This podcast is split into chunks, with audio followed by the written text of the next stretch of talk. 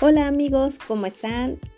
Buenas tardes, buenos días, noches, madrugadas, en la hora que estén escuchando este podcast.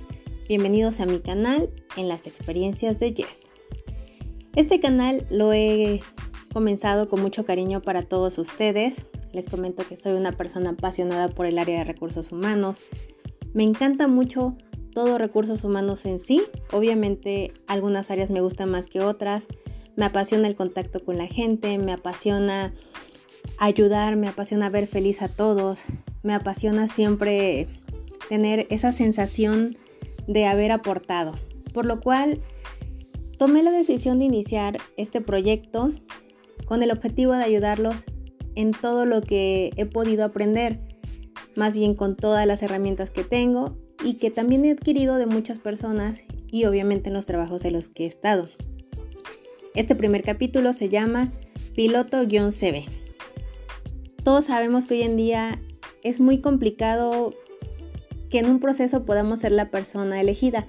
Es complicado, más como sabemos, no imposible. ¿Por qué? Porque siempre alguien es el candidato elegido. Ahora, estamos en un mundo totalmente evolucionado si lo comparamos con 5 o 10 años, en el cual incluso hay empresas que ya te piden un video de presentación ya no les basta el currículum. Sin embargo, nos especializaremos en aprender hoy un poco más acerca del currículum. No soy la persona más experta del mundo, no me considero alguien experto sabiendo, sin embargo, tampoco me considero alguien que no sepa. Llevo algún tiempo en el área, llevo ya más de cuatro años haciendo entrevistas, llevando todo el proceso de reclutamiento, entre muchas otras cosas que he estado haciendo en recursos humanos. Y les puedo decir que algo que al día de hoy me puede hacer feliz o me puede hacer no tan feliz es el tema de reclutamiento. ¿Por qué? Porque me puedo encontrar lo mejor o me puedo encontrar cosas no tan agradables. Y bueno, vamos a comenzar a hacer una aclaración. No hay una forma oficial de hacer un currículum, no hay una estructura oficial. El currículum se puede hacer de diferentes maneras. Sin embargo, para las empresas sí es importante cómo damos esa presentación. Recuerden que el currículum es la presentación en sí de la persona. Depende mucho del esfuerzo que le pongamos para que seamos tomados en cuenta para este proceso. Y es muy importante de que si ustedes quieren entrar a una empresa muy formal, a una empresa de alta vanguardia, con un prestigio muy alto, pues tienen que estar al nivel de esa empresa desde el momento de enviar su currículum. El primer punto importante a tomar es el título, el encabezado de su currículum cuando se abre ese documento. He visto currículums donde ponen licenciado, ingeniero, arquitecto, lo que sea de la vacante en la que se estén postulando. Creo para mí es importante tener la esencia del candidato en sí y leer, por ejemplo, un nombre, un nombre completo, para que desde ese momento yo tenga claro quién es el candidato. Finalmente la carrera va a ser parte de, porque para eso hay un perfil específico. Pero con, con el nombre en mayúscula para mí ya es wow, ya es algo impresionante. Posterior al nombre. Este ha sido un tema de conflicto. Hasta hace poco para mí la foto no era relevante, pero ahora entendí que sí. Y no es porque yo lo creo o porque yo lo piense, es porque así lo ven los jefes. Y hay que entender también que no es lo que nosotros creamos. Finalmente son las personas que están en las cabezas de los puestos más importantes quienes toman las decisiones, por lo cual nosotros debemos de entender eso y acoplarnos porque no es algo que esté en nuestras manos. Si ustedes suben un currículum con una foto no tan sugerente, una pose donde no tiene nada que ver con algo laboral, donde hay un fondo de una fiesta, de un parque, de cualquier cosa que no se vea formal, créame, ya desde ahí muchas personas no los van a tomar en cuenta. Y no solo hablo de los reclutadores. Algunos reclutadores pensamos, bueno, como aparentemente sabe mucho, voy a darle la oportunidad, pero ¿qué creen? Cuando ese currículum llega a la persona que va a decidir si lo entrevista o no, te puede decir, no, no me interesa lo que sabes, si con esta foto me demuestra esto, ya no lo quiero. Y no es discriminación, simplemente es formalidad, es la manera de ver algo, porque es la empresa de esas personas o ellos son los que están a cargo de los puestos. Entonces no es lo que nosotros queramos, es la percepción que pueden tener de nosotros. Yo les recomiendo que en este punto tomen una foto, o más bien que alguien les tome una foto donde por lo menos hayan 2-3 metros de distancia, donde ustedes se vean bastante presentables. No les digo que estén de traje y corbata, a las chicas de saco, no, no es necesario, simplemente con que se vean presentables. Ahora, si son de las personas que les gusta estar a la moda, cabello de color, no sé, los hombres que les gusta eh, acomodarse el cabello mucho hacia arriba, eh, ese tipo de cosas no se ven tan bien.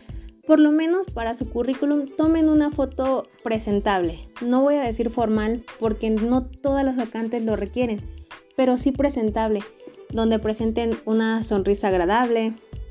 A veces desde la sonrisa ya uno puede comentar, Mm, se ve interesante o se ve que es serio pero a la vez alegre, nos pueden proyectar n cantidad de cosas. Por eso es muy importante que la foto sea muy muy agradable. En el caso de las mujeres, cero ropa escotada. Eso para nada da una buena impresión, al contrario, te puede hacer pensar cosas que ni siquiera tienen que ver con tu esencia, pero que eso es lo que estás proyectando o lo que nosotros estamos entendiendo. Y recuerden, no es lo que uno quiere, es lo que se ve. En el caso de los hombres, misma situación. Se debe de ver que realmente pues son personas formales y comprometidas desde la foto. Ahora, si no quieren poner fotos, mucho mejor. Omiten muchas cosas, sin embargo, considero que la foto pues sí es un punto importante a considerar para ponerlo en el currículum. En el caso de la descripción podemos hacer una descripción de quizá unos cuatro renglones donde hagamos énfasis en lo que somos y hacia dónde queremos llegar. Por ejemplo, soy una persona comprometida, apasionada, que le gusta trabajar en equipo. Eh, tengo la visión a futuro de formar parte de una gran empresa donde pueda desarrollarme, donde pueda aportar, donde pueda llegar a tener una dirección, una gerencia y ustedes pueden agregarle cosas que realcen eso. ¿Quién eres y hacia dónde vas?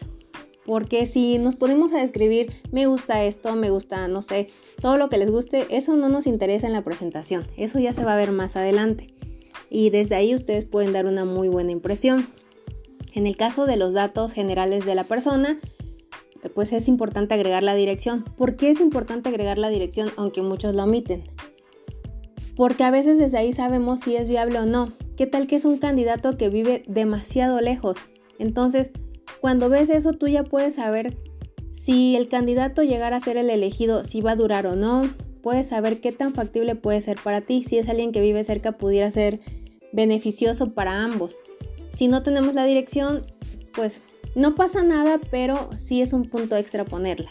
Es importante también mencionar los datos generales, eh, nombre completo, eh, dirección de casa, teléfono, correo electrónico, Algún segundo contacto también ha pasado que algunos candidatos ponen mal su teléfono y pues o si no tienes la suerte de adivinarle ya no tienes manera de contactarlo.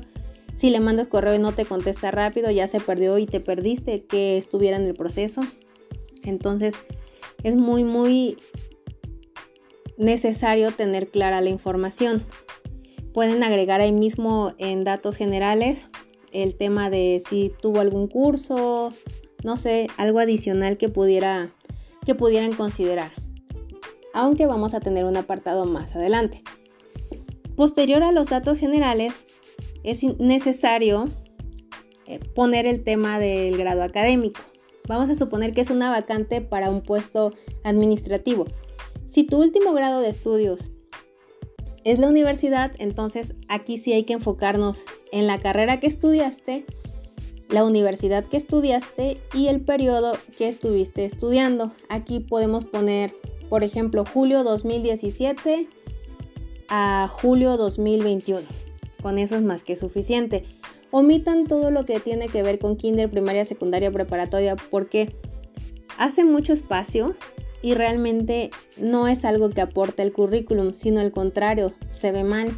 No, no tiene una buena percepción para nosotros ver todas las escuelas donde han estudiado. Para nosotros lo importante es tu último grado de estudios. Si es una vacante operativa donde quizás sea para un supervisor o algún tipo de mando medio y tu último grado de estudios bachiller, pues puedes poner bachiller o quizás secundaria y bachiller, pero no agreguen primaria y otras cosas que no tienen nada que ver. Aquí también es necesario considerar el tema de las fechas.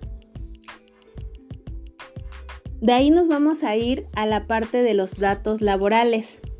En los datos laborales es muy, muy eh, importante tener claro el nombre de la empresa, el periodo laboral. No es lo mismo poner periodo laboral 2010 al 2014 que poner enero del 2010 a marzo del 2014. ¿Por qué? Porque si ponemos de un año a otro año, no sabemos cuánto tiempo laboró el candidato en esa empresa porque en un año hay 12 meses, entonces no es lo mismo entrar en enero que entrar en diciembre del mismo año. Y muchas veces por la prisa, cuando no tenemos la información completa, pues simplemente omitimos ese currículum. ¿Por qué? Porque no hay tiempo de preguntar.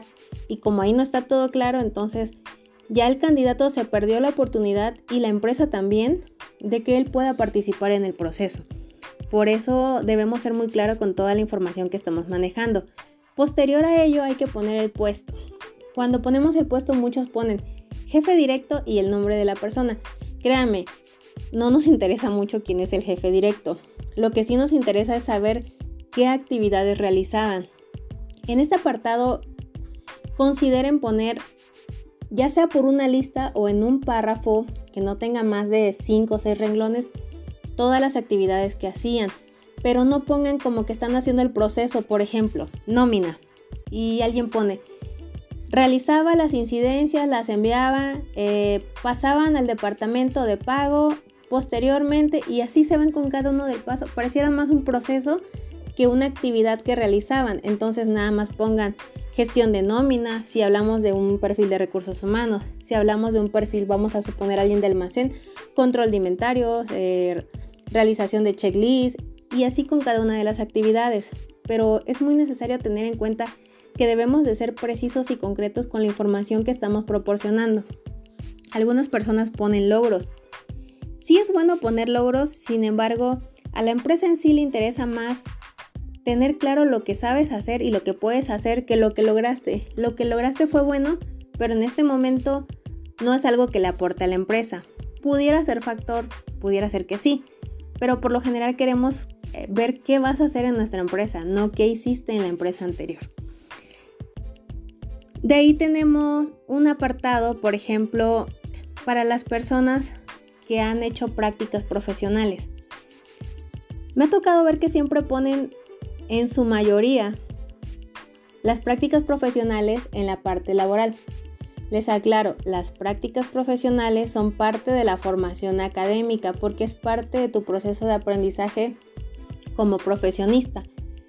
Así que es muy necesario tener un apartado específico donde diga formación académica y ahí pueden poner ya sea sus prácticas, sus estadías, su servicio social o lo que sea que ustedes hicieron y que fue parte de su formación. Pueden agregar ahí algún seminario, por lo general todos los universitarios asistieron a un seminario, asistieron a algún curso, a algún congreso y con eso pueden complementar. Incluso si hicieron algún proyecto especial, ahí lo pueden poner. Recuerden, para nosotros las prácticas profesionales no son experiencia laboral, así han estado ocho meses en la empresa, son parte de su formación académica. La experiencia profesional es la que nosotros contamos a partir de, que, la persona ya egresó de la escuela y ya está trabajando como un profesionista, independientemente si se ha titulado o no.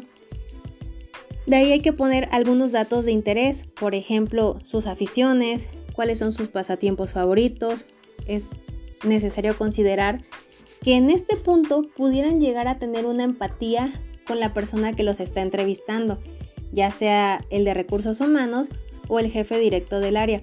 Muchas veces pasa que en las aficiones hacen match y de repente fluye la plática.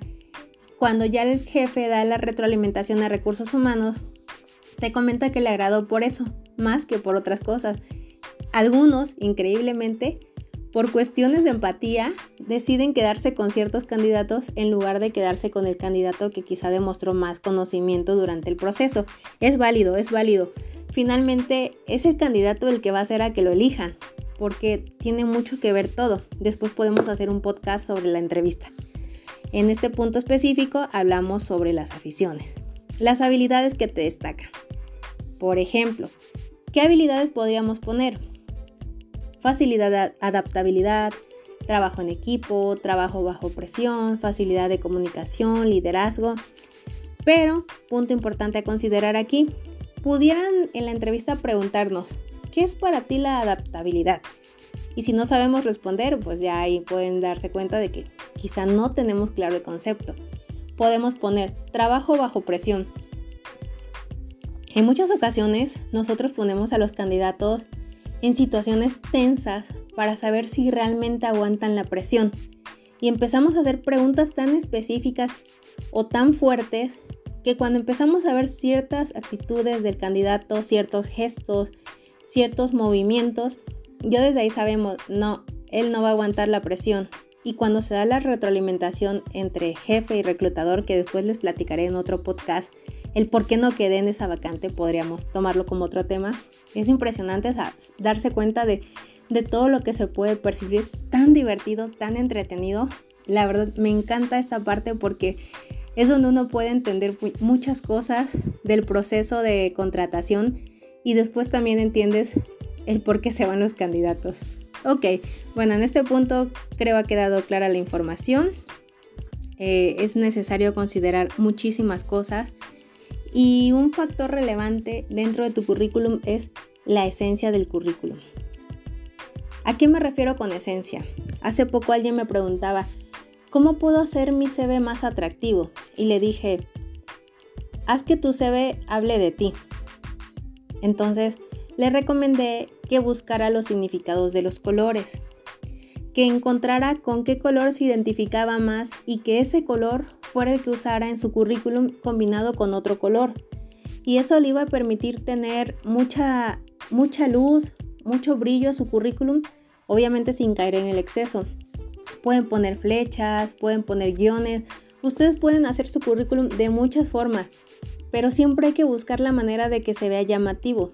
Desde que ustedes vean el currículum, pregúntense, si yo fuera la persona que va a elegir a quienes va a entrevistar y veo este currículum, ¿lo llamaría para una entrevista? Si la respuesta es sí, quiere decir que su currículum es bueno. O tal vez no, y ustedes son de las personas simples, pudiera darse. Si la respuesta es no, es necesario hacer un esfuerzo por mejorar su currículum. Tomen en cuenta que no es lo que ustedes crean. Perdón que lo repita, pero es muy importante tener claro esto. Me costó mucho entender que no era lo que yo creía, sino cómo era la vida real laboral. Cuando lo entendí, bueno, dejé de pelear con todo eso y simplemente me adapté. Por ello es que quiero compartir con todos ustedes estas experiencias vividas, tanto vividas eh, por mí como transmitidas por otras personas. Cuando he llevado un currículum me lo rechazan por una falta de ortografía, me lo rechazan por una mala redacción, por una foto, por el formato. Hay muchas razones por las cuales desde el primer proceso o la primera parte del proceso me dicen bye. Entonces entendí que podía ayudar en este punto y es por ello que me tienen aquí. Para finalizar, ¿cómo puedo guardar mi currículum? La mejor manera de enviarlo, yo sé que hay muchas, pero una de las más simples y más efectivas es en PDF, sin mortificarse, sin buscar. El PDF es lo más asertivo y lo más eh, no innovador, pero es lo más común hoy en día. Si lo mandan en un, documento Word, sí tiene eh, importancia, pero la verdad es que no hay nada como hacer ese paso extra. Ahora, en cuanto al nombre del archivo, les recomiendo que sea CB o espacio y su nombre completo, porque el reclutador recibe tantos currículum que si recibe seis currículum que digan CB 2021, muy probablemente pudiera perder el de ustedes y desde ahí pues ya no van a tener la oportunidad de participar en el proceso.